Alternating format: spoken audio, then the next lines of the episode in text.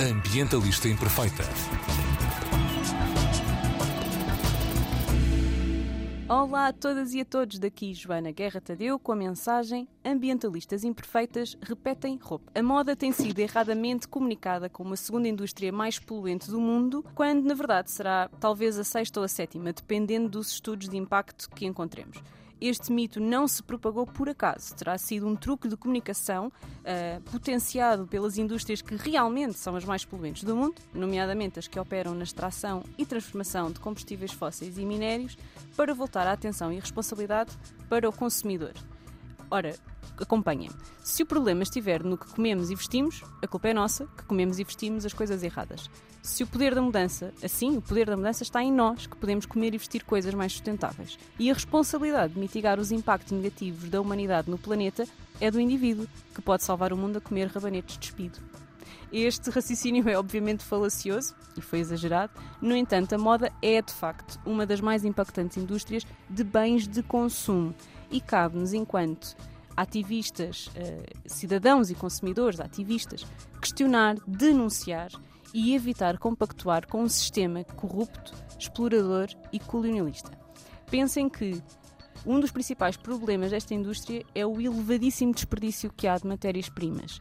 Por exemplo, se uma empresa pensa vender 40 peças de roupa, não vai produzir 40 peças de roupa, vai produzir 100 porque quando produz 100 peças, custa-lhe 1 euro por peça essa produção. E quando produz 40, custa-lhe 3 euros por peça essa produção. Portanto, preferem produzir 100 vendendo só 40 e deitando 60 fora. Estão a ver o que é que se está a passar? Há aqui mesmo um problema de sistema. Além disto, estamos a falar de uma indústria que utiliza litros e litros de água. Uh, a nossa convidada, se calhar, vai falar um pouco sobre isto. E que também tem todo um problema de agricultura, já que a maior parte das fibras naturais que nós utilizamos são cultivadas, nomeadamente o algodão, que é também uma das culturas que mais água precisa para se desenvolver. O relatório do IPCC, que será publicado daqui por mais ou menos um ano, o sexto relatório do IPCC, Uh, vai falar pela primeira vez do impacto da produção das fibras e de como é que nós podemos criar sistemas de produção de fibras mais sustentáveis o que uh, diria que é das poucas novidades que este relatório nos vai trazer. Temos também a questão da poluição, que traz todos os químicos que são utilizados na transformação da roupa, nomeadamente no seu tingimento ou no seu branqueamento. Para não falar dos custos de distribuição, estamos a falar de peças que muitas vezes dão a volta ao mundo antes de nos chegarem às mãos. Pensem que uma t-shirt de algodão usa algodão que provavelmente é produzido nos Estados Unidos, já que esse é o maior produtor e uh, exportador de algodão do mundo, que depois é enviado para a Indonésia ou Bangladesh para ser transformado em fio, que depois é transformado em tecido na Colômbia e que só depois então vem para Portugal para ser produzido e vendido no nosso país, com uma etiqueta Made in Portugal. Isto são mais ou menos 30 mil quilómetros de viagem para uma t-shirt. Portanto, imaginem só o impacto na, da distribuição e nas viagens todas que uma t-shirt pode ter. Uh, e depois temos as componentes sociais. Estamos a falar de uma indústria que emprega sobretudo mulheres entre os 18 e os 25 anos a ganhar 65 euros, 65 euros por mês. Uh, o primeiro-ministro do Bangladesh disse em 2016 que para ter uma vida digna naquele país é preciso o triplo disto. Portanto, estamos a falar de uma indústria extremamente exploradora dos seus trabalhadores e ainda por cima com uma lógica colonialista de ir para países onde as condições de vida não são tão boas e aproveitar esse facto para uh, legitimar práticas de falta de dignidade para os trabalhadores uh, gravíssimas. Para falar connosco sobre como viver a moda de uma forma mais consciente e alinhada com os nossos valores, eu tenho comigo a Kátia Santos, mais conhecida no Instagram como Lady in Green, que nos vai ensinar a vestir para o ativismo. Bem-vinda, Kátia. Olá, Joana. Muito obrigada pelo convite. Olha, uh, eu quero agradecer-te. Tu és uma referência no, no Instagram porque, como a tua bio diz, tu ensinas-nos a ter um roupeiro que está realmente alinhado com os nossos valores. Tu achas que a maior parte das pessoas sabe, uh, tem consciência do impacto que aquilo que escolhe vestir tem no mundo e nas pessoas, no planeta e nas pessoas? Uh, eu acho que não. Tal como eu não tinha há uns anos atrás, um, ehm, ainda há muitas pessoas que, uh, para quem o ato, o ato de comprar é ainda uma coisa muito automática e não têm mesmo noção do que envolve produzir aquela peça de roupa que, que as pessoas estão a comprar. Quero acreditar que cada vez mais pessoas uh, estão alertas para esta situação, também pelo trabalho que quer eu, quer tu, por exemplo, uh, estamos a fazer, mas também acho que ainda vivemos assim um bocadinho numa bolha. Mas dirias que, quer dizer, a maior parte das pessoas, quando percebe que há este impacto, por exemplo, estas coisas que eu falei agora no início, isto, isto incomoda um consumidor? Ou achas que a maior parte das pessoas não, não fica incomodada com estes, estes impactos negativos? Eu acho que a partir do momento em que nós uh, temos esse conhecimento e começamos a perceber realmente qual é o impacto da moda e do nosso comportamento, eu, eu, acho, eu, eu acho que as pessoas querem fazer alguma coisa. Muitas vezes não sabem por onde começar nem o poder que têm. Acredito que as pessoas fiquem incomodadas e queiram mudar alguma coisa. Aliás, foi isso que aconteceu comigo. Eu vi a minha jornada para um consumo mais consciente da moda começou com o documentário da True Cost e foi precisamente por ficar mesmo bastante incomodado e por perceber que eu estava a contribuir para aquilo, para, para esta indústria tão negativa, que decidi criar, criar o Lady in Green. Portanto, sim, eu acho que as pessoas, eh, assim que têm a percepção daquilo que, que está a acontecer que, que têm vontade de mudar. Além desse documentário que mencionaste, o The True Cost, que, além, que, que está disponível uh, em montes de sítios, nomeadamente na Netflix, uh, por acaso acho que já saiu, não tenho a certeza, mas, mas, mas está disponível em muitos sítios e também há, se organizam recorrentemente visualizações deste de documentário com, com sim, debates sim. de seguida, não é? Além deste uhum. recurso, que outros recursos é que tu achas que contribuem para uma consciência deste impacto? Que recomendarias? A tua página, uh, obviamente. Obviamente, não é? O meu Instagram, o teu também, tu também tocas neste assunto. Há mais algumas uh, influencers, micro-influencers, que, que falam uh, sobre o assunto. Páginas de marcas mais conscientes, que normalmente também fazem este trabalho de sensibiliza sensibilização do consumidor. não se limitam a querer vender peças, não é? E como um... é que, agora que disseste isso, como é que uma marca, um, cujo principal objetivo, obviamente, é, é, vender, é assim que a marca subsiste, que tipo de, de, informação é que uma marca pode passar a um consumidor que realmente o ajuda a ter uma. a participar, não é? Nesta melhoria da indústria? Eu pessoalmente, pessoalmente gosto muito de ver todo o processo que está por trás das peças que as marcas vendem, ou seja, desde o desde hum, do processo de design da peça, de como é que é como é que são escolhidos os materiais, se, é um, se são dead stock, se não são, como é que é feito todo o processo desde a concepção uh, da peça, do design da peça, até à sua produção. Eu gosto muito de ver e acho que as marcas deveriam fazer cada vez mais isso, porque uh, é necessária ainda muita transparência nas marcas em relação aos métodos de produção e também às condições, obviamente, como tu disseste no início, das pessoas que fazem as peças. Gosto também, precisamente, de, de ver quem é que está a fazer as peças. Adoro quando as peças, quando as pessoas das marcas mostram mesmo quem é que está por detrás das peças. Também, se calhar, também gosto de ver as marcas a, a tentar mostrar ao consumidor como é que nós podemos utilizar uh, as suas peças de forma a termos um armário mais versátil, ou seja, uh, como é que podemos utilizar determinada peça em vários contextos da nossa vida, como é que podemos cuidar da peça também acho super importante. Creio que muitas vezes não temos o cuidado necessário para, para cuidar das peças o melhor possível para que elas durem, também muito porque a fast fashion veio trazer aqui a ideia da moda descartável e que nós podemos uh, comprar uh, hoje uma peça e no fim da estação descartá-la, até porque também a qualidade também não ajuda. Uh, portanto, nós também precisamos de saber como é que vamos cuidar da peça que estamos a comprar. E pronto, acho que é isso, é, é tentar dar o máximo de informação possível ao, ao consumidor. Falaste em dead stock, podes explicar-nos o que é que isso quer dizer? Dead stock é, penso que em português se diz stock parado. Imaginemos um armazém cheio de rolos e rolos e rolos de tecidos que por alguma razão não foram utilizados ou porque houve um erro uh, em termos uh, da cor que o cliente pediu, ou, ou porque uh, afinal não era bem aquilo, aquele tecido que queriam. Pronto, e todas, todos, todos esses rolos de tecido ficam parados no armazém, muitas vezes eternamente. Então há marcas que vão a esses armazéns e escolhem esses tecidos que já existem. E para mim, isso é. eu gosto bastante de apoiar marcas assim, porque estamos a, a utilizar recursos que já existem, não estamos a, a, criar peças a partir de recursos que uh, ainda têm de ser uh, criados, não é? Sim, então estamos aqui a falar daquele chavão que está na moda da economia circular, não é? Exatamente.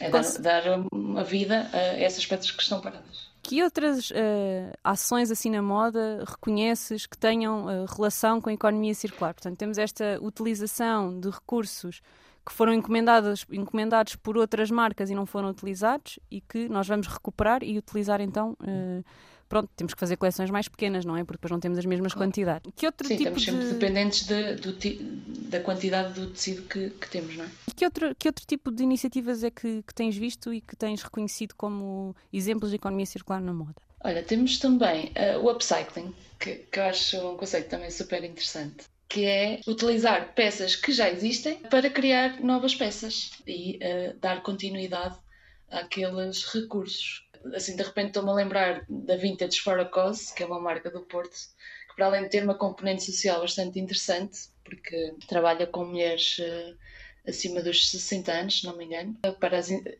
reinserir na sociedade. Mas depois também tem esta vertente que é utilizar roupas que já existem para criar novas roupas. Isso, isso demonstra uma criatividade enorme, não é? Porque não só estás dependente daquilo que tens, como da, do tipo de peça e é preciso mesmo criatividade para conseguir a partir de, imagina, umas calças de ganga, criar outra peça completamente diferente. Também é uma forma de dar eh, ali eh, continuidade à peça criando peças únicas, peças assinatura. Exatamente, quase exatamente. irreplicáveis. E depois também temos toda, todo um movimento de, de reciclagem de, de, de, materiais, não é? Por exemplo, uh, aqueles movimentos de recolha de materiais de pesca no mar para transformar em tecidos ah, de certo. poliéster ou sei lá. Sim, sim, uh... temos, uh, e agora está muito, vê-se muito a, a, a, utilização de materiais reciclados, não é?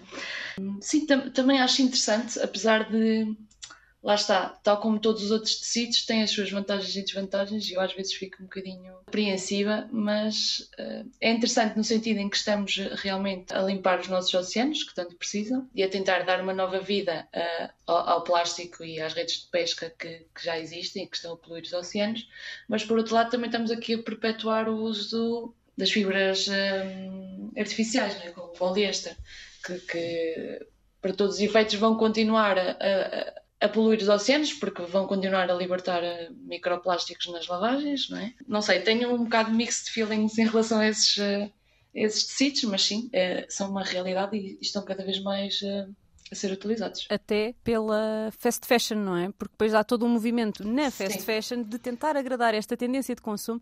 Isto era outra coisa que eu te queria perguntar. Já estamos aqui a baralhar vários temas, mas é mesmo assim, isto é uma conversa, não é? É normal, é normal. que é esta coisa de quem é que começou isto? Foi o consumidor que pediu tragam a economia circular para a moda ou foi a moda que disse ao consumidor olha, toma lá a economia circular que é o que a gente quer fazer agora? O que é que tu achas que aconteceu primeiro? Quem é que foi primeiro? Eu acho ou o que essas marcas de fast fashion só começaram a trazer essas coleções sustentáveis, entre aspas, não é? Uh, muitas aspas aqui. Por... Exato, vocês não nos estão a ver, mas muitas aspas. Precisamente por uh, perceberem que o consumidor está cada vez mais sensibilizado para essa questão. E mais exigente, não é? Há uma série de estudos exigente. de mercado sobre isto. Uh, nós estamos mesmo, isso era uma pergunta que eu te queria fazer, porque tu fazes também consultoria junto de consumidores, não é? As pessoas estão mesmo dispostas a pagar mais para que a sua roupa tenha um impacto menos mau no planeta e nas pessoas? Eu acho que essa questão é ainda muito sensível, porque ainda há todo um trabalho que tem que ser feito, acho eu, e que eu tento também fazer no meu blog, que é tentar com que as pessoas percebam o que é que o preço de uma peça de roupa engloba, para depois perceberem que o valor da peça não, não é de todo aquele o preço, o preço que está na, é? O preço de venda ao público não representa o valor que a peça tem, não é? Exatamente. Consegues dar-nos um exemplo? Tens um, consegues, por exemplo, dizer-nos assim, a título exemplificativo, obviamente não será taxativo o que estás a dizer, mas, uh, por exemplo, imagina uma t-shirt que custa 30 euros. Uh, o, o que é que esses 30 euros representam? Consegues dizer-nos? Olha, posso. Estou-me aqui a lembrar da, da marca Isto, por exemplo, que é uma marca que eu gosto bastante e que, e que acho que foi pioneira em Portugal a, a, detalhar os preços, não é? a mostrar ao consumidor em que é que o nosso valor é, é utilizado. Eles detalham o preço do tecido, o preço da linha, o pre... dos fios que são utilizados, o preço da costureira, o preço do transporte, os impostos. Eles detalham todos os uh, custos que aquela peça efetivamente tem. E aí nós conseguimos perceber que, efetivamente, uma peça, que custa, uma t-shirt que custa 5 euros, alguém está a pagar o, o, preço que nós não estamos a pagar. Não sei se me fiz entender. Sim, aquilo tem Nós... que custar mais que 5 euros a alguém, não é? Só o exatamente, transporte, exatamente. eu dizia há bocadinho que uma t-shirt pode fazer 30 mil quilómetros de viagem, só a viagem exatamente. não está paga, não é? Exatamente, é mesmo isso. O problema é, eu estou-me aqui a rir, mas isto não tem piada nenhuma, porque claro. quem está Sim, a pagar isto são pessoas, não é? Senão ficamos deprimidos, não é? Tentar, tentar, tentar levar com ligeireza, se bem que este é um assunto Sim. bem sério e bem, sério, bem grave. Claro. Uh, desculpa voltar aqui atrás, mas falaste no The True Cost, falaste em algumas marcas, entretanto já disseste, falaste da Vintage for a Cause, falaste da isto. Queres dar-nos mais dois ou três exemplos de marcas que podemos procurar para perceber o que é uma marca que está a transmitir transparência e que está uh, a fazer alguma educação ambiental para o consumidor, mas que assume as suas responsabilidades e não as coloca do lado do consumidor, não é? Que também é o que eu estava aqui a falar do início, da responsabilidade é da indústria, não é de quem consome. O que nós podemos é claro. enviar Até sinais. Porque como tu disseste bem, eh, eh, muitas vezes há aquela desculpa de ah, nós só produzimos porque as pessoas compram, mas depois vamos a ver e eles produzem muito mais do que a procura. Portanto, isso nem sequer é uma, uma desculpa plausível. Exato. Em relação às marcas, deixa-me pensar, temos também uma marca que eu gosto muito que é a NAS, penso que também já trabalhaste com eles, que eh, inclusive tem um, lançou este ano um relatório de impacto muito interessante e que, que faz jus precisamente a, isso, a essa questão da transparência que é cada vez mais necessária por parte das marcas para que nós, eh, consumidores, que estamos realmente cada vez mais exigentes, decidamos uh, optar por, uh, por essa marca ou não. Que tipo de impactos é que foram transmitidos nesse relatório? Tens os impactos da, dos materiais utilizados, não é? Eu já, li esse relatório há, algum tempo. Tens, por exemplo, a quantidade de água ou de eletricidade utilizada na produção? Sim, sim, sim. Não, não só os materiais, mas também uh, os recursos como eletricidade, água, os químicos ut utilizados. os desperdícios também. Exatamente. Ok, então é mesmo um ah, relatório muito completo. Sim, pareceu-me. Gostei bastante do, do relatório, foi bastante elucidativo. Uh, e que outras marcas? Há mais alguma que gostasses de, de, mencionar? Temos, por exemplo, já que estávamos a falar de plástico dos oceanos, podemos falar, uh, sugerir aqui a marca Zuri. Tenho umas nos pés. Uh, faz sapatilhas. Tens? Tenho. Não percebi. Tenho, tenho umas Zori nos pés. Tenho umas Zori nos pés. Boa, boa. Uh, que faz exatamente sapatilhas, calçado, a partir de plástico. E sandálias, que eu estou com umas sandálias. Ah, boa. Muito bem. Uh, sim, isso é, há, há, mesmo muitas marcas que estavas a falar eh, estavas a falar do plástico eu não deixei de terminar isto é plástico recolhido nas praias não é são, são iniciativas Exato. de limpeza de praias e depois é todo um processo para transformar uh, esses plásticos na sola é. destes sapatos é muito mais uma iniciativa diria eu de educação ambiental e de consciencialização ambiental do que propriamente de economia circular não é porque Certo, uh, sem dúvida. Depois os outros recursos utilizados no resto do, do, do, sapato são novos. Há de facto aqui uma componente de, de educação e de sensibilização muito interessante. Um, desculpa ter-te interrompido. E outros influencers que tu nos recomendas? Dois ou três que tu achas que vale a pena que apesar de serem teus concorrentes, achas que vale a pena ir nos vendo? Não há concorrências, precisamos cada vez mais pessoas a falar sobre, sobre o assunto. Palminhas para este comentário. Um... ah, temos, por exemplo, a Salomé Areias, não é? a Salmé, nossa irmã de luta, que, Sim, que, que também é. Para a Fashion Revolution. Exato, isso que eu te ia pedir, que, que se não te importasses de explicar um bocadinho o papel da Salmé aqui neste eco, nesta ecobolha uh, na da moda, por favor. A Salomé faz um trabalho espetacular com a Fashion Revolution, que para quem não conhece é um movimento que é uma associação que trabalha para exigir transparência à indústria da moda e para responsabilizar as marcas, que são efetivamente quem tem a responsabilidade de fazer muito melhor do que o que estão a fazer. E o dinheiro uh, para o ah, fazer, não é? Exatamente, exatamente. uh, aliás, eu costumo dizer, há pouco falávamos de greenwashing e, e de tudo mais, mas um, ok, nós temos que respons responsabilizar as marcas, não é? Exigir responsabilidade, mas também temos que perceber que nós precisamos das nós precisamos de todos os intervenientes, é? inclusive as marcas de fast fashion, porque são elas que efetivamente, como tu disseste bem, têm o dinheiro para, para mudar as coisas. Portanto, nós precisamos que elas trabalhem. Portanto, não podemos pura e simplesmente boicotá-las, não é? Temos que conseguir mudá-las. É isso mesmo. Disseste bem, é mesmo isso. Torná-las é... verdadeiros aliados, não é? Deixar que Exatamente. a sustentabilidade Sim, tem que deixar de ser um... das marcas, dos consumidores, dos legisladores, de toda a gente. Exato, e precisamos que a sustentabilidade deixe de ser uma área da comunicação nestas marcas e passe a ser uma área da produção, das operações, uh, etc, não é? Exatamente.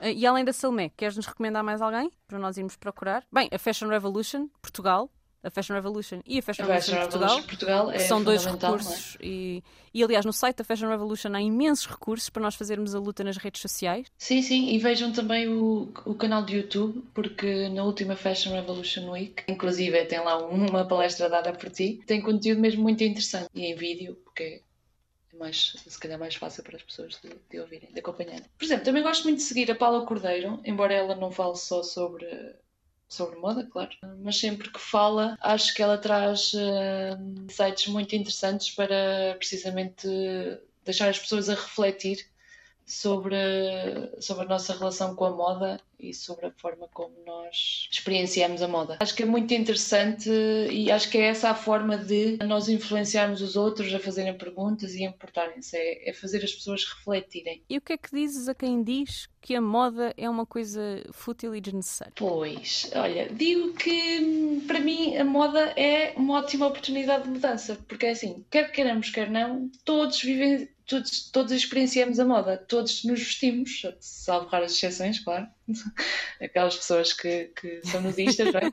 mas uh, como, acho que também falaste disso na tua introdução, que é Comer nós todos nos vestimos. Exatamente. Uh, portanto, acho que todos, quer queiramos, quer não, passamos uma mensagem com as, com as nossas escolhas e com a roupa que nós vestimos. Uh, já para não falar que, que a, moda, a indústria da moda é uma indústria que engloba muitas outras indústrias. Por isso, acho que é aqui uma ótima oportunidade de, de, mudarmos as coisas. E, por consequente, eu acho que, e acredito mesmo, que toda a gente pode fazer parte da mudança. Uh, acho que pelo meu discurso já perceberam isso e que, que todos podemos contribuir com pequenos passos para uma moda mais mais justa e não tão negativa, não é? Olha, e além do The True Cost, há outros documentários, filmes, uh, séries, livros que tu queiras recomendar também aqui como recursos? Lembrei-me agora o... do, do River Blue. Viste? Do... Ia falar precisamente disso, sobre o impacto das calças de ganga, não é? E, da, e do tingimento. Sim, sim, o, a parte do tingimento é um problema grave na indústria da moda. Estava aqui a procurar uma série na Netflix que eu não me lembro o nome. Enquanto estás a fazer a tua pesquisa, eu ia te perguntar a tua opinião sobre esta nova tendência que a fast fashion está a abraçar dos tingimentos naturais.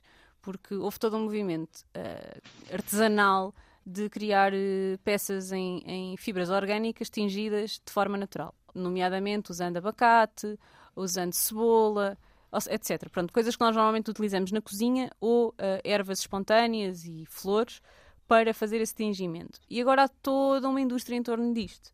Qual é a tua opinião sobre, sobre, sobre esta indústria? Ou sobre... Eu ainda não tinha ouvido falar sobre isso. Ainda não tinhas ouvido falar sobre isto? Não, é que eu pergunto-me, questiono-me, agora deste aqui Food for Thought, uh, até que ponto é que faz sentido industrializar uma coisa tão artesanal e até que ponto é que isto não vai competir com a cadeia alimentar, não é? Porque vamos estar o quê? Vamos estar a produzir, eles vão andar a recolher, a recolher os uh, as cascas e os caroços de abacate nos restaurantes mexicanos ou vão cultivar abacate só para, fazer, para tingir roupa? Pois, ainda por cima o abacate é toda uma questão, não é? Porque toda uma questão na utilização. Tem um impacto ambiental gigante. Na água, não é?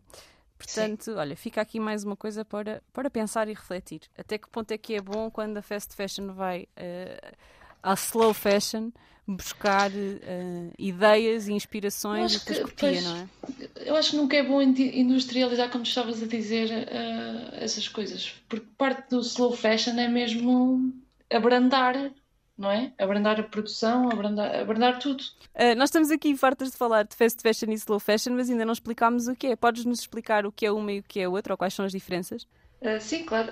Um, a fast fashion, tal como o próprio nome indica, é uma moda rápida, é uma moda, uma moda que é uh, em que as marcas uh, produzem, querem produzir um, a maior quantidade possível de peças de roupa ao menor custo possível para se tornarem obsoletas o mais cedo possível, ou seja, para que elas se tornem descartáveis no máximo no fim deste, dessa estação. Que é para nós irmos comprar mais, não é? Exatamente. É Quantas coleções é que as marcas de fast fashion lançam por ano? Porque... é uma por semana, basicamente. 52. 52, não é? Exatamente. Porque a gente ouve falar Sim. na primavera, verão, outono e inverno, mas isso era de antes, não é? Sim, é, antigamente era assim, só íamos só tínhamos uh, coleções a sair uh, duas vezes por ano, não é? Agora é uma vez por semana. Diz, por outro lado, temos a Slow Fashion, não é? Que ainda trabalha com Uh, nem todas as marcas, mas há marcas a trabalharem só com primavera, verão, outono e inverno. E também há e, marcas e a trabalhar até sem coleções, não é? Não uh, sem coleções. Sem coleções, exatamente. Tem lançam uns modelos e de vez em quando acrescentam um modelo, quer dizer, não há exatamente. renovação de coleção. Portanto, acaba-se com essa exatamente. ideia de que, da peça tendência, talvez, mas se calhar já falamos uh, sobre isso. Sim, apostam muito na, na intemporalidade das peças e, portanto, têm as peças disponíveis. Temporalidade, todo, precisamente. Tudo bem. E pronto, a slow fashion uh, pauta-se mesmo por, pelo abrandamento uh, de tudo, da, da produção, da forma como se cria. Também se pode aplicar ao consumidor, em que o consumidor não compra não faz tantas compras por impulso, reduz o seu consumo, abranda todo o processo de, de compra e de escolha de uma, de uma peça de roupa. Portanto, tem, são o oposto uma da outra. É? Olha, e como é que como é que nós podemos despertar para estas questões do impacto da moda uh, e influenciar outros a fazerem perguntas e importarem-se com isto? Antes que me esqueça, lembrei-me aqui do, do, da série que vos queria recomendar da Netflix desculpa interromper-te, mas é a série Warren Stories. Ah, sei perfeitamente, uh, é tão boa. É muito interessante é ver qual é a relação, quais são as histórias que as pessoas têm a contar uh, em relação às suas peças de roupa. É mesmo muito interessante. E é um exercício que eu recomendo a toda a gente, que é olharmos para o nosso armário e imagina, escolheres uma peça de roupa e pensares porque é que a compraste, o que é que te levou a fazer aquela compra, que momentos é, é que já passaste uh, em que tinhas aquela peça de roupa vestida. É, muito, é um exercício muito interessante, pelo menos para mim, para, para te conectares com a, com a peça de roupa que tens no armário. Uh, e como é que, voltando aqui à minha pergunta, e como é que além de nós criarmos essa relação com a roupa, podemos continuar a gostar de moda depois de ter noção do impacto que ela tem, não é? De como pode fazer tanto mal a tanta gente. Pois, Como é que se continua é a ser possível, fashionista? É possível continuar, uh, continuar a gostar de moda. Aliás, eu adoro moda. Uh, ok? Eu continuo a gostar muito de roupa. Só que percebi, uh, e acho que é isto que muitas pessoas têm que perceber, que nós podemos utilizar a moda, em vez de deixarmos a moda, utilizarmos a nós e sermos tipo vítimas, fashion victims, em que somos impulsionadas a comprar, a comprar, a comprar vamos utilizar a moda como uma ferramenta precisamente para fazermos diferente. Uh, e vamos explorar, se calhar, outras formas de consumir, uh, como a roupa em segunda mão, os mercados de trocas, a reutilização, normalizar aqui a repetição de looks, por exemplo. É uma coisa que tu também falas muito no teu Instagram. E que... para quem não ouviu, no episódio na rádio, no FM desta semana, eu perguntei ao André o que, é que ele achava da minha roupa e ele não tinha dado conta que eu vim sempre com a mesma t-shirt para as emissões uh, da Ambientalista Imperfeita. Portanto, malta. As pessoas não reparam. Isto é, está tudo na nossa cabeça. Portanto, vamos normalizar repetir roupa, seja para casamentos, no dia a dia. Vamos Como é repetir, que... repetir. Como é que podemos ir a seis casamentos no mesmo verão com o mesmo vestido sem ninguém se chatear connosco? Olha, primeiro, eh, às vezes é improvável que os casamentos tenham, sejam com as mesmas pessoas. Portanto, e as fotografias, eu... mulher, as fotografias. Ah, não me, olha, eu não me interessa nada, sinceramente não faz qualquer diferença. E podemos sempre variar nos acessórios, no calçado, uh, ir com um penteado diferente. Uma maquilhagem diferente? Uma maquilhagem Nunca diferente. Nunca tinha pensado exatamente. nisso, mas um lábio vermelho faz toda a diferença num vestido. Exatamente, que mude completamente ali a vibe do, do look. Sim, eu acho que é possível. Cada vez mais se vê, portanto. É e quando vamos para o escritório, como é que podemos repetir peças uh, ou looks uh, no escritório sem que as pessoas deem conta ou sem que nos tornamos, sem, sem que comecemos a pensar, ok, isto já está a ser demais. Porque às vezes há aquela coisa do então vieste com a mesma roupa de ontem, onde é que dormiste? Pois, olha, é que eu não tenho esse problema, né? porque eu trabalho a partir de casa. Mas se nós apostarmos em peças uh, mais versáteis e mais intemporais, como estava a dizer há pouco, uh, vamos conseguir com menos criar mais looks. o que é que é uma peça intemporal e versátil? Podes dar-nos assim dois ou três exemplos de peças que Por exemplo, para mim, uma peça versátil, certo, para mim, uma peça versátil, por exemplo, é um vestido camiseiro, que eu, que eu gosto bastante. Porque é uma peça que tu tanto podes usar como vestido, ah, fechado, é? Ah, sem, sem mais nada. Podes usar com, na estação mais fria com uma malha por cima ou com um casaco e parece que, que estás a usar uma saia em vez de um vestido. No verão podes, ah, e eu uso muito e não ontem usei, umas calças de ganho, uma t-shirt e colocar o vestido como terceira peça, aberto, ou mesmo fechado, também não me choca nada, gosto. Ah, são peças que, com a mesma peça, tu consegues criar looks completamente diferentes. Ah, e isso faz, olha, por exemplo, uma- com um vestido de camiseira, eu facilmente criaria cinco looks para, os- para cada dia da semana para ir para o escritório. Já temos reels, já temos reels com isso, Ah, meus não, mas, mas vão, vão existir, vão existir. então ficamos à espera de um reels da Kátia na Lady Fica aqui o desafio, não é? com cinco looks de escritório com um vestido camiseiro para, para o pessoal repetir Boa. e deixamos aqui o, o desafio. Como é que, eu já te fiz esta pergunta há bocadinho, mas distraímos-nos a falar de uma série fantástica da Netflix, que é como é que nós eh, podemos fazer as pessoas despertar para isto? É com o que vestimos? É com o que dizemos? Como é que podemos É a influenciar a conjugação malta? das duas coisas. Dás-nos aí umas dicas de como disso- influenciar. Desculpa, não percebi. Dá-nos aí umas dicas de como influenciar para o bem. Olha, eu gosto muito de dizer que, pelo menos no nosso. eh, eh, Eu acho que a nossa influência começa no nosso círculo de amigos e família, não é? E aí eu acho, eu eh, costumo ir pelo exemplo, ou seja, não impor, porque acho que as pessoas vão achar, olha, esta está-se aqui a armar em boa, porque compra a marca, a marca XPTO e não compra na loja ali da rua. Ahm, eu acho que resulta muito mais se tu, ahm, por exemplo, quando eu, quando eu uso uma peça de roupa que eu comprei em segunda mão e que eu sei, por exemplo, que a minha mãe vai gostar, eu visto a peça, não é? E a minha mãe, obviamente, vai me elogiar a peça e o que é que eu digo logo? Olha, foi comprada em segunda mão. Está top, não está? Praticamente nova e não sei o quê. Percebes? É, é tentar mostrar que ahm, há outras opções ah, mais amigas do ambiente, mas sem falar nesse assunto. Não sei se me fiz entender. Estou a fazer assim, ó. basicamente é quando alguém está curioso sobre o nosso look, falar orgulhosamente das origens Exatamente. do nosso look. Uma coisa que eu adoro de comprar slow fashion é que é raro eh, não ter uma história associada à peça. Porque como a slow Exato. fashion também é mais cara, é uma compra muito ponderada. Portanto, é uma Certo. decisão que tem uma série de emoções positivas associadas, porque é aquilo que tu dizes na tua bio. eh, de facto, nós sentimos que nos estamos a vestir de acordo com os nossos valores. Olha, vou-te vou Isso sabe tão bem. sabe muito bem. E pela toda, depois já conhecemos a marca, conhecemos os makers por trás da marca, sabemos quem é que fez. E quando alguém nos diz, ah, adoro o teu vestido, de repente há toda uma história para contar uh, sobre o Exatamente. vestido. E isso de facto valoriza a peça.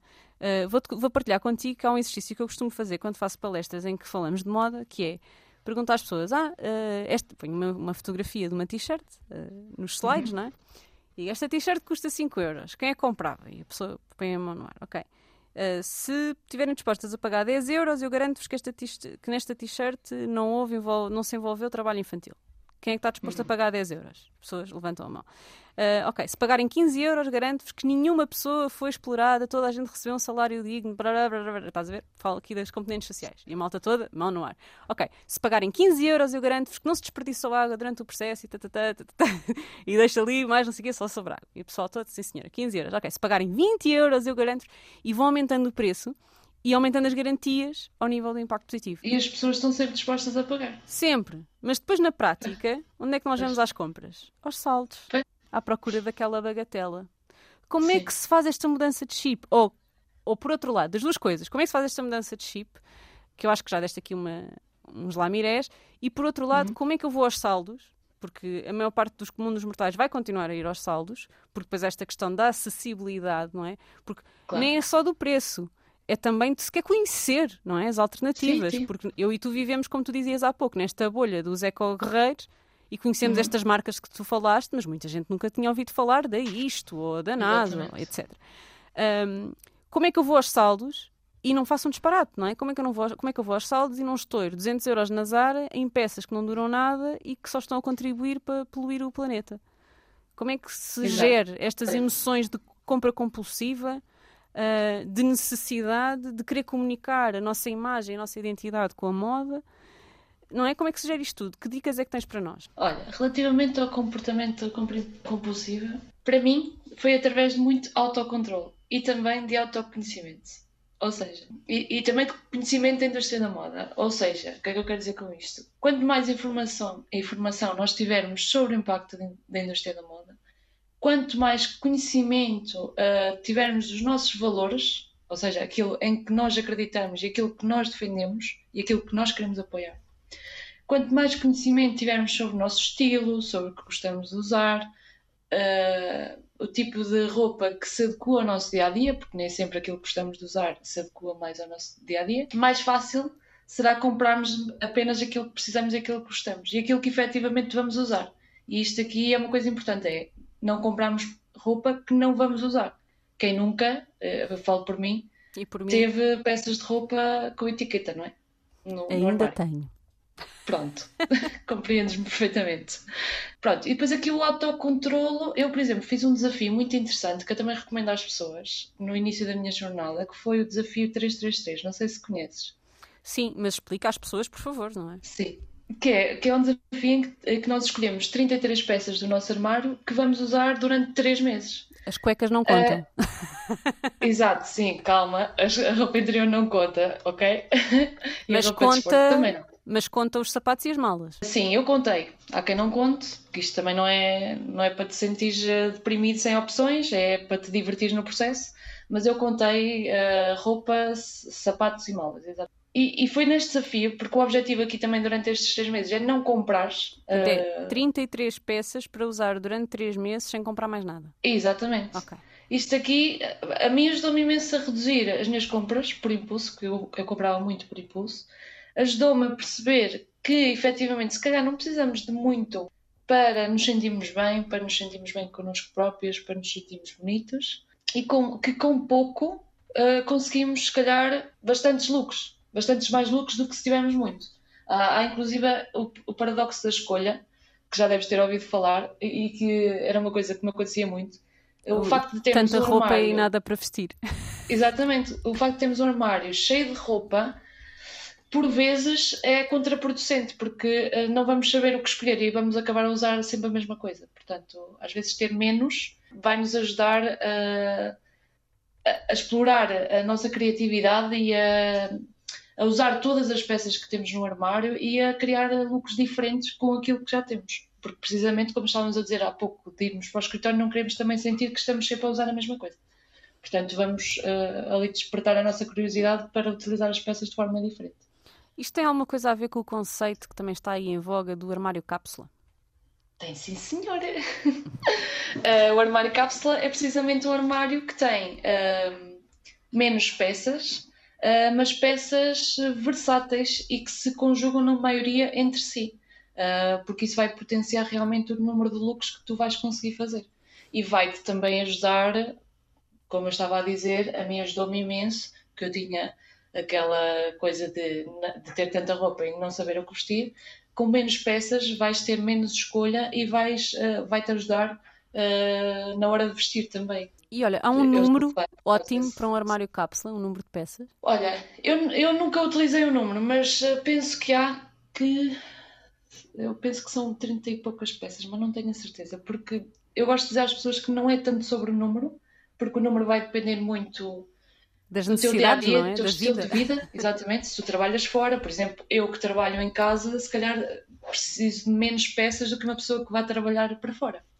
Uh, portanto, não, é tanto a ver com, não tem tanto a ver com o número, uh, mas sim com o facto de termos peças que realmente gostamos de usar, peças que nos assentam bem, que nos fazem sentir incríveis, não é? Quem não quer se sentir incrível com aquilo que está a vestir um, e peças versáteis que nós possamos usar em várias situações e de formas diferentes.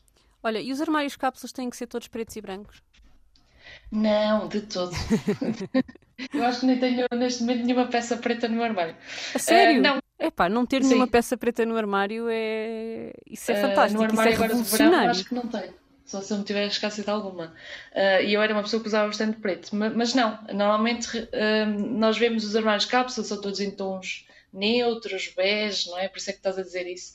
Uh, mas não, um, há, armários, há armários cápsula bastante coloridos, só temos que ter atenção é que as peças têm que combinar entre si, porque é isso que te vai potenciar uh, o, o, teu armário e permitir-te criar looks. Desde que as cores e os padrões se conjuguem entre si, podemos ter bastante cor no nosso armário. E como é que nos mantemos a par das tendências uh, e sentimos integrados nos nossos ciclos, não é? Porque a moda também tem esse papel de nos fazer uh, sentir que pertencemos a determinados ciclos. Como é que nós podemos acompanhar as tendências sem fazer disparados? Uh, ou seja, ter um armário cápsula ou ter um armário mais versátil e com peças mais intemporais, mas ainda assim conseguir acompanhar as tendências. Há maneira de fazer isto? Sem, sem começar a cometer ah. uma série de crimes éticos. ah, um, lá está. Eu não vou dizer às pessoas que para, para deixarem de comprar totalmente, porque isso também não vai acontecer, né? também temos de ser realistas. Agora, temos que ser estratégicos nas peças que acrescentamos ao armário, de forma a trazer precisamente essa novidade e talvez incorporar uma ou outra tendência. Aqui temos que ser mesmo. Se nós conhecermos bem o nosso estilo, quanto melhor conhecermos o nosso estilo, melhores serão as compras que nós vamos fazer, porque sabemos que determinada tendência efetivamente vai jogar a nosso favor, uh, ao invés de fazerem aquilo que eu fazia antes, que era comprar todas as tendências e mais algumas, depois não conseguia conjugar aquilo umas coisas com as outras, não é? Portanto, temos que ser estratégicos, saber aquilo que já temos, uh, acho muito importante, tentarmos ter as peças todas à vista, porque quem nunca também uh, se esqueceu que tinha determinada peça e foi comprar outra precisamente igual. Um, Aquele é? típico, uh, eu não tenho calças pretas e depois de repente tens oito. Exato. Pois, Portanto, ter as, as, peças à vista o máximo possível, porque uh, assim temos uma noção daquilo que temos e daquilo que precisamos. Uh, e tentar comprar uh, consoante as nossas necessidades. Claro que vamos fazer compras uh, não por necessidade, mas porque queremos. mas aí também é como tu estavas a dizer há pouco, tentarmos ponderar muito bem uh, a nossa compra, até porque isso depois vai nos ajudar a criar uma ligação com a peça que nós vamos comprar. É. Esperar é, é uma boa é, palavra, não é? Esperar. Quando estamos a pensar em comprar alguma esperar, coisa, esperar. Sim. Que é para ver se queremos sim. mesmo. Porque se a gente. Sim. Hoje apetece-me, mas se eu amanhã não sequer me lembro, epá, então se calhar não me apetecia assim tanto. Exato, e sabes o que é que eu também costumo fazer? É que como eu fazia muitas compras por impulso, não tinha muito. Eu nem sequer tinha noção que que estava a fazer a compra, ok? Portanto, eu neste momento eu paro um pouco e tento perceber porque é que eu estou a querer comprar aquela peça. Se me estou a sentir mais deprimida, se é porque quero me recompensar de alguma maneira, estás a perceber? Tentar perceber eh, porque é que eu quero Qual fazer é o gatilho, aquela... não é, daquela compra. Exatamente. Se é porque eu, eu vi, vi não é sei quem com aquele vestido e queria fazer igual. Exatamente. Exatamente, Sim. e às vezes até nem é, nem é a, nossa, a nossa vibe, mas tipo, como outra pessoa estava a usar, eu também quero, não é? Pronto, isto sempre existiu Olha, e sempre vai existir. Mas... E onde é que entra aqui o amor próprio? Porque deste aí uns toques que me fez pensar uh, em autoestima. Uh, sim, eu acho que a autoestima é bastante importante. Uh, porque se, se tu não te sentires bem no teu corpo, e falo por experiência própria, se tu não te sentires bem no teu corpo, não vais gostar de nada do que possas vestir e que já tenhas no armário, ok? E também e ficas vai... mais suscetível à publicidade, não é? Porque o que a publicidade exatamente, te diz basicamente mais sensível. é veste isto e vais-te sentir ótima. Sim, exatamente, sim, porque acabam por estar a vender não só a peça, mas também um, um estado de espírito, uma, não é? Uh, um estilo de vida. Uh, e, uh, temos que trabalhar, temos que trabalhar mesmo a nossa autoestima e a forma como olhamos para o nosso corpo Uh, para nos tornarmos à realmente... prova de publicidade. Sim, porque isso vai nos ajudar a fazer compras melhores, percebes? Lá está, é o autoconhecimento também.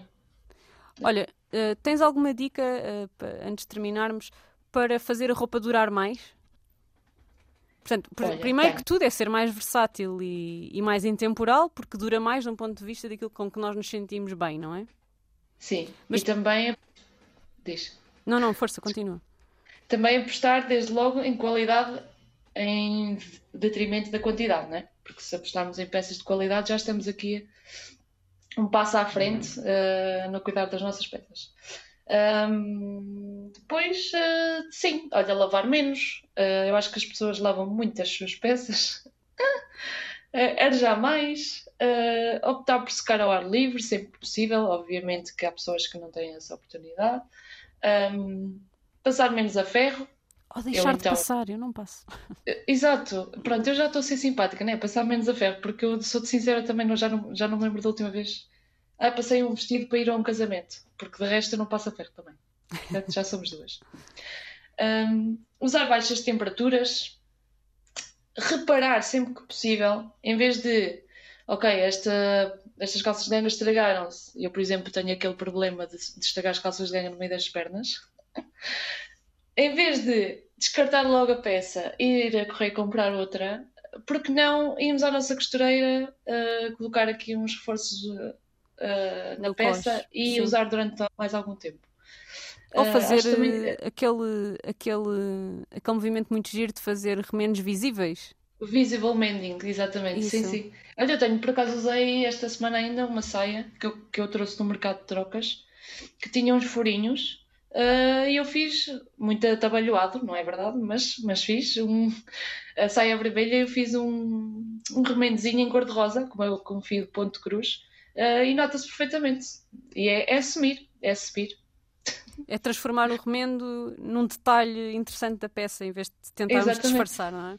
E, Exatamente. e isso torna logo a peça mais interessante. Olha, para terminarmos a nossa conversa, queria perguntar-te se tens uh, umas mensagens que gostasses de deixar uh, às influências de moda. Não às influências de moda sustentável, mas às gerais, não é? Porque nós todos, todas, consumimos uh, influencers de moda, é quase impossível não o fazer. Uh, e a verdade é que muitas delas não incentivam os melhores comportamentos. O que é que gostavas de lhes dizer? Se elas te ouvirem, se tiverem aqui influências de moda a ouvir-nos, o que é que gostavas de lhes dizer? Olha, uh, uma coisa que me irrita bastante que é parem de fazer fashion hauls. em que mostram em vídeo todas as compras que fizeram uh, na Zara ou noutra marca qualquer. Porque isso lá está.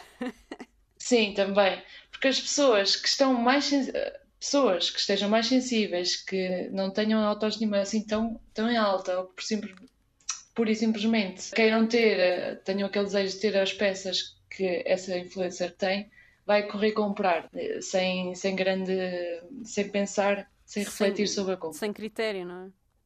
Exatamente. Uh, gostava que elas percebessem uh, o alcance que têm e a responsabilidade que, que isso também traz, não é?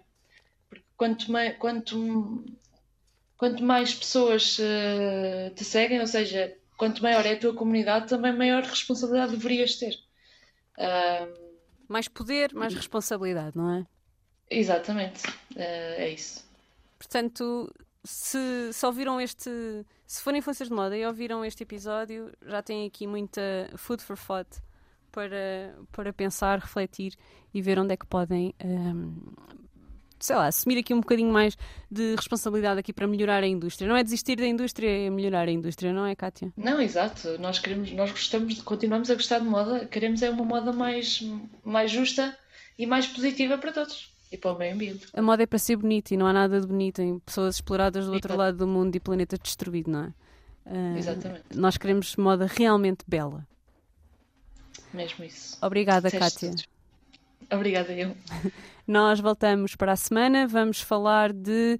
Uh, o que é que as Nações Unidas andam a fazer pelas alterações climáticas? O que é que é isto da Agenda 2030, Objetivos de Desenvolvimento Sustentável, relatórios do IPCC?